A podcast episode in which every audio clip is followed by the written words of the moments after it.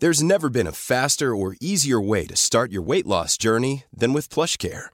PlushCare accepts most insurance plans and gives you online access to board-certified physicians who can prescribe FDA-approved weight loss medications like Wigovi and Zepbound for those who qualify.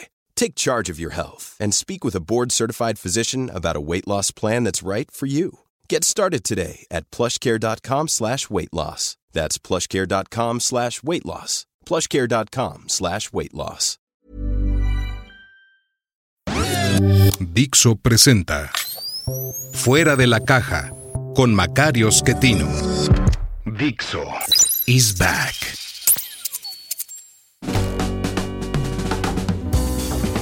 Bienvenidos, esto es Fuera de la caja.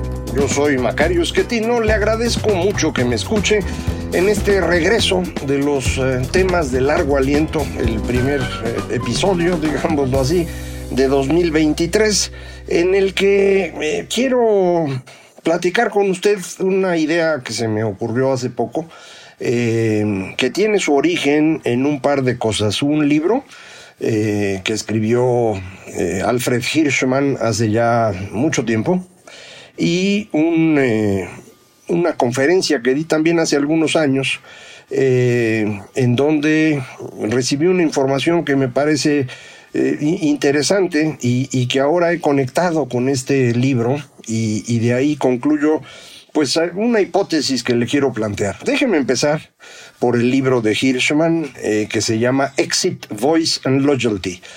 traduciría algo así como salida, reclamo y lealtad. Eh, creo que el libro existe en español, no, no he tenido oportunidad de revisar, yo lo leí hace mucho tiempo. Y el libro es eh, muy sencillo, es una idea simple, de esas que dice un hombre, pues era obvio, pero no se le había ocurrido a nadie, antes de que él lo planteara. Eh, el libro analiza cómo se puede responder a el servicio, la provisión de bienes que se llaman bienes de club. Déjeme empezar explicando esto, el tema de los bienes, porque es eh, relevante para entender muchas cosas que hablamos todos los días y que se nos hacen muy sencillas, pero que luego no podemos conectar adecuadamente. Eh, nosotros hablamos de bienes públicos de manera general, cuando nos referimos a bienes o servicios que provee el gobierno. Esto no es eh, la definición eh, correcta en economía. En economía los bienes públicos son aquellos que al mismo tiempo son no rivales y no excluibles. No se me espante, lo explico con detalle. Un bien normal es un bien rival. Un bien rival es aquel que cuando usted consume deja menos para los demás. El mejor ejemplo cercano es la rosca de reyes en la rosca de reyes, si usted se come una rebanada, pues queda menos para los demás. Y conforme más gente va comiendo rebanadas, pues va quedando menos disponible. Hay algunos bienes que si usted los consume, no se acaban, sigue habiendo igual para los demás. Un ejemplo es esto. Justamente, si usted me está escuchando o viendo en este momento, usted no está agotando la oferta disponible para los demás. No importa cuánto se concentre en escucharme, no se va a quedar con mi voz, no se va a quedar con mi imagen. Todos los demás lo pueden seguir viendo. Ese es un bien no rival, uno que no se acaba cuando usted lo consume. Los bienes excluibles son aquellos en los que yo puedo excluir a alguien de consumirlo. El ejemplo que ponen todos los libros es, por ejemplo, una cancha de, fútbol o de básquetbol o de tenis. Eh, si llegan un grupo de jóvenes a ponerse a jugar básquetbol, pues la cancha ya no está disponible para los demás, han excluido al resto y entonces pues ellos son los que pueden jugar. En este caso, por ejemplo, esta cosa que estamos haciendo usted y yo ahorita es eh, ligeramente excluible para poderme ver eh, pues tiene usted que entrar a un software especial o para escucharme lo mismo, lo debe hacer, no sé si lo haga en, Prodigy, en Apple Podcast o lo haga en YouTube. Eh, hay que tener acceso a este sistema para poderme ver.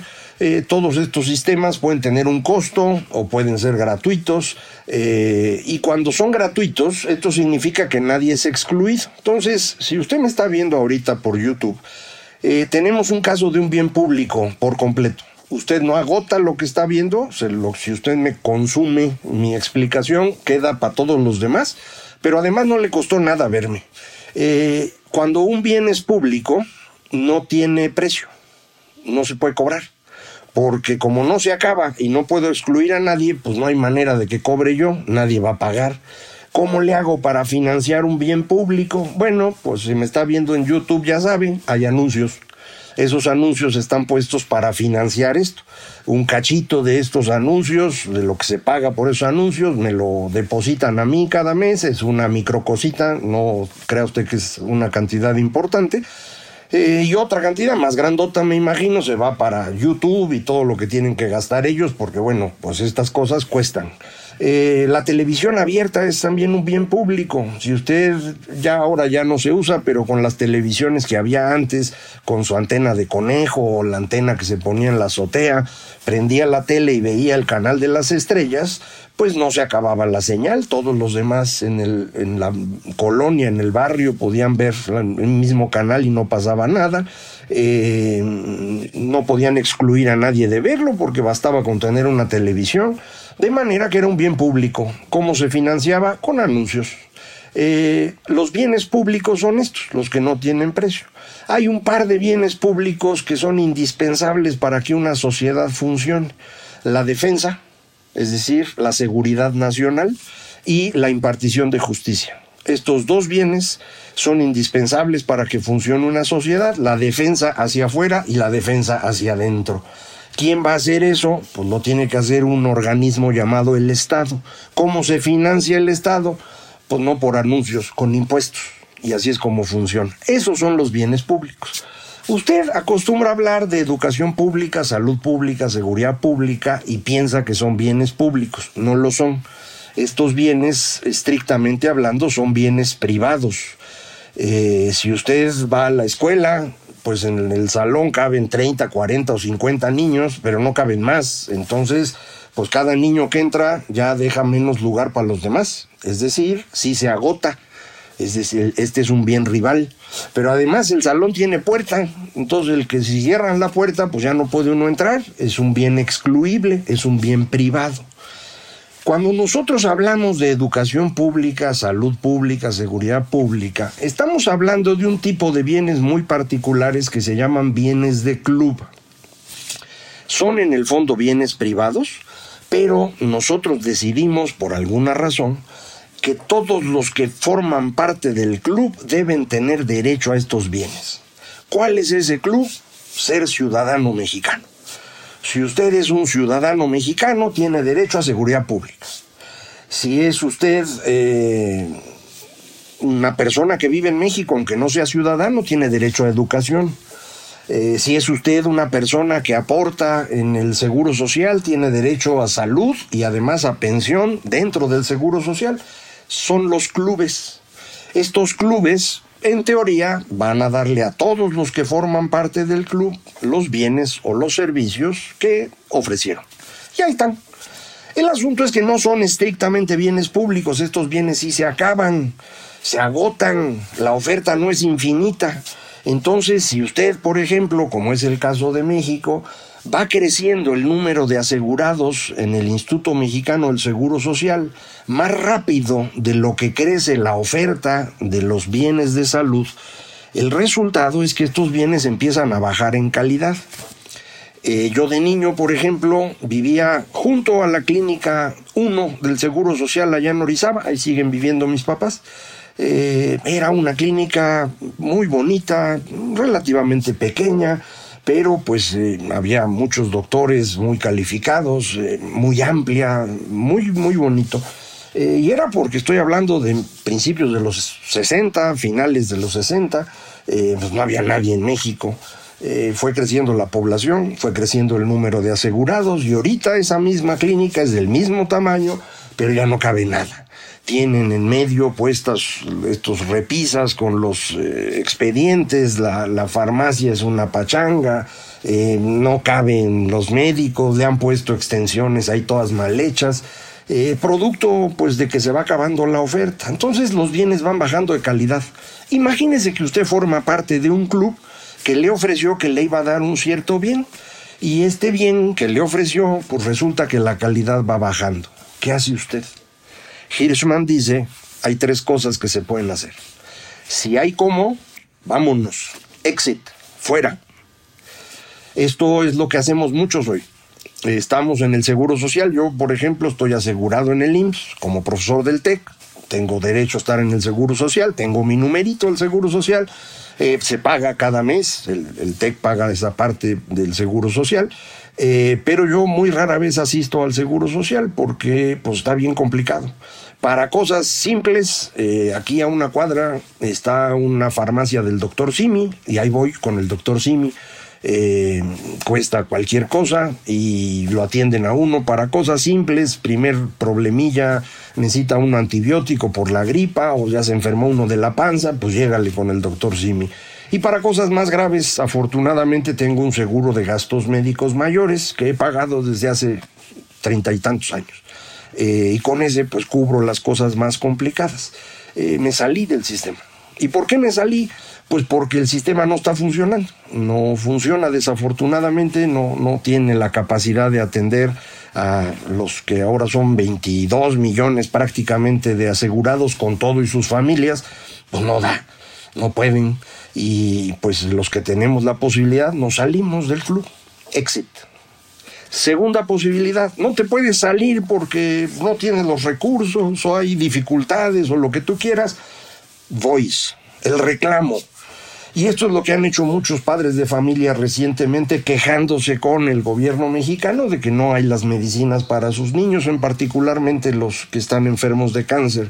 Eh, pero no nada más ellos, hay muchas otras personas con problemas. Lo puede usted ver con frecuencia en redes sociales, personas mandando mensajes diciendo, oiga, mi familiar lleva una semana y no lo han atendido, entró a urgencia, está durmiendo en el piso o le habían programado una cirugía y se la han pospuesto cuatro veces y ya va un año y va a perder la pierna, etcétera.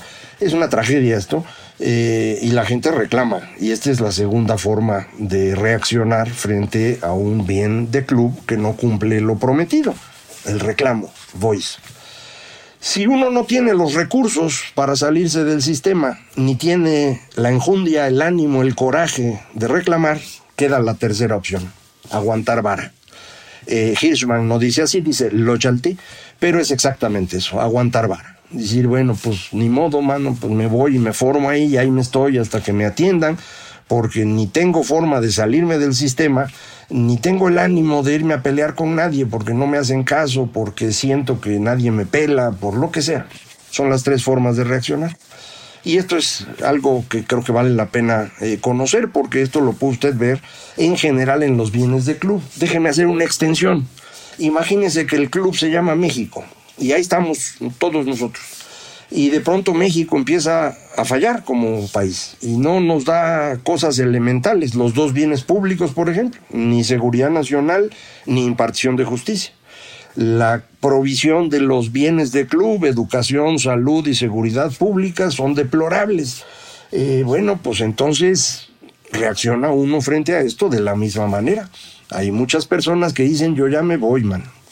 Eh, lo pueden hacer personas que realmente han vivido una circunstancia muy compleja y se ponen a caminar y atraviesan el río y se van a Estados Unidos y trabajan de ilegales un tiempo y después logran estabilizarse y a muchos les va muy bien. Eh, es gente que tiene mucha enjundia, mucha fuerza, mucho coraje. Otros que no llegan tan lejos, pero sí tienen este coraje al que me refería yo, pues reclaman, exigen, presionan, se organizan, participan y una gran cantidad aguanta vara. Y el problema está en eso, que hay una gran cantidad que aguanta vara. Y entonces, pues no podemos resolver los problemas. Eh, algunos que podrían resolver el problema prefieren resolver el suyo propio y se van, no, no los estoy criticando. Eh, otros intentan resolver el problema para todos y van y pelean y discuten. Y una gran cantidad de personas pues simplemente no, no hacen mucho más. Esto es lo que aprendo del libro, pero le comentaba hace algunos años, cinco o seis años. Eh, me invitaron a dar una conferencia a maestros en el Estado de México, maestros de secundaria y prepa. Y pues ahí fui y platiqué de economía y educación y todas estas cosas que uno platica. Y, en las preguntas, eh, una, una, maestra me dijo, oiga, el, el, problema principal que tenemos y para el que quisiéramos pedirle consejo, ayuda, sugerencia, es qué hacemos con la falta de autoestima. Nuestros alumnos traen una autoestima por los suelos. Eh, yo no lo había pensado, yo pensé que me iban a preguntar cómo enseñar mejor matemáticas o qué tipo de forma habría de entender mejor la historia nacional, eh, cosas que yo más o menos puedo ayudar. Pero esta pregunta pues me, me, dejó preocupado y ahí estuve pensando en ella un tiempo, no avancé mucho y recientemente acabo de conectar eh, esta idea, la falta de autoestima, que no sé si es general en, México, pero por la forma como me preguntó la maestra y, opinaron alrededor los demás, las caras de asentimiento de, muchos profesores ahí, eh, me hizo pensar que esto es un fenómeno más o menos amplio, eh, la falta de autoestima en los jóvenes, eh, que explica mucho de la salida de las personas en preparatoria. Eh, hasta secundaria los niños aguantan, ahí están, los me llevaron sus papás y pues no pueden hacer nada. 14, 15, 16 años, a duras penas eh, pueden hacer las cosas, entonces no se salen. Pero entrando a prepa ya son jóvenes, ya empiezan a ver el mundo distinto, ya pueden trabajar. Acuérdense que un joven de 16 años en México puede tener un empleo eh, llegan a prepa, no entienden nada, se sienten mal, su autoestima es baja y entonces dicen me voy a un lado donde me vaya mejor y se salen. Y, esta fuga de, de, capital humano es brutal, ahí es donde perdemos a la mayor parte de los jóvenes, en el tránsito de secundaria a prepa y durante la prepa. Y pensaba yo, esto debe tener que ver con la autoestima. Muchos colegas dicen que es un problema de dinero, yo no percibo que ese sea el problema y creo que hay varios estudios que muestran que ese no es el problema en particular. Algunos dicen que sí, pero es fundamentalmente porque los jóvenes deciden irse a trabajar, pero no porque necesiten el dinero, sino porque para ellos el costo de oportunidad es muy alto. ¿Para qué quedarse en un salón en el que no entienden nada y se sienten inferiores? pudiendo ir a cargar bultos o ir a levantar piedras y con eso ganarse una lanita. Pues está muy claro, ¿no? Eh, piense usted que el problema es la autoestima, que en general tuviéramos en México una autoestima muy baja, no todos los mexicanos, pero muchos, según lo que entiendo. Piense usted que enfrentamos ese problema de autoestima utilizando estas tres posibilidades que nos da Hirschman, exit, voice and loyalty. ¿Cómo se resuelve el problema de autoestima en estos tres caminos? Bueno, la salida de, la, de esta falta de autoestima se convierte en una reacción eh, totalmente inversa, es decir, se convierte en prepotencia.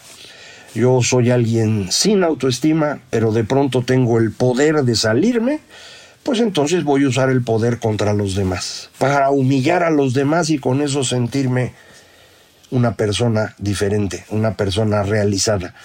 Trato de levantar mi autoestima hundiendo la de los demás. Exit.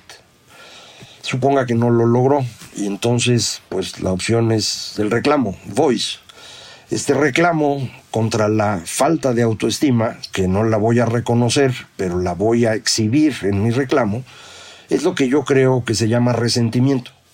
Eh, es, esta forma que tenemos mucho en la cual eh, despotricamos de los demás y reclamamos y mira lo que pasa es que aquel white texican, eh, los privilegios, lo que usted quiera, el racismo, el clasismo y todo lo demás.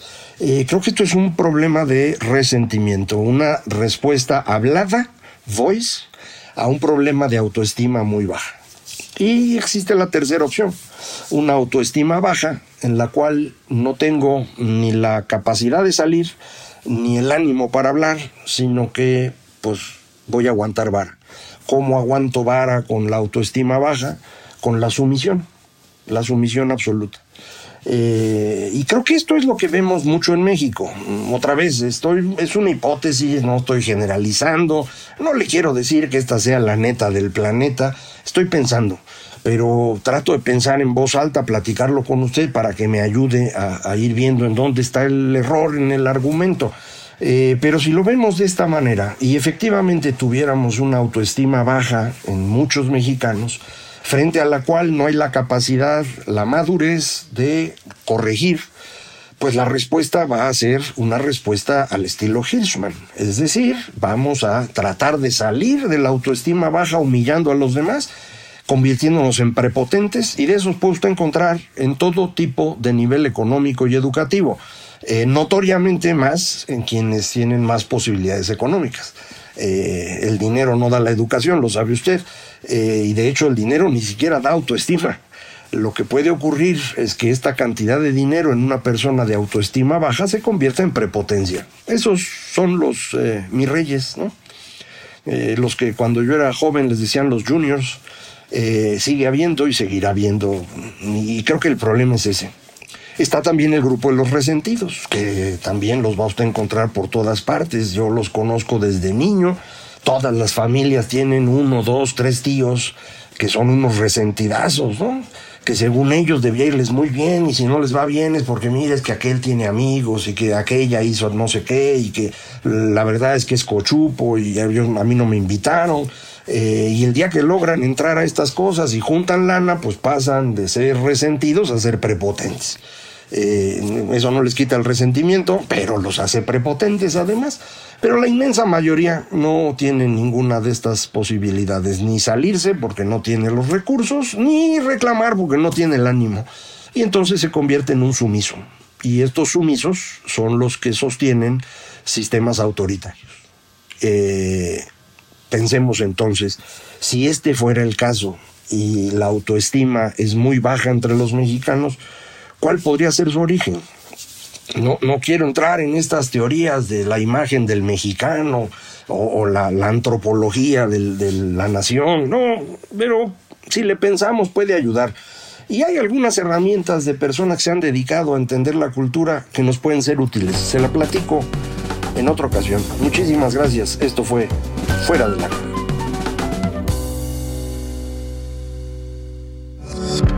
Dixo is back.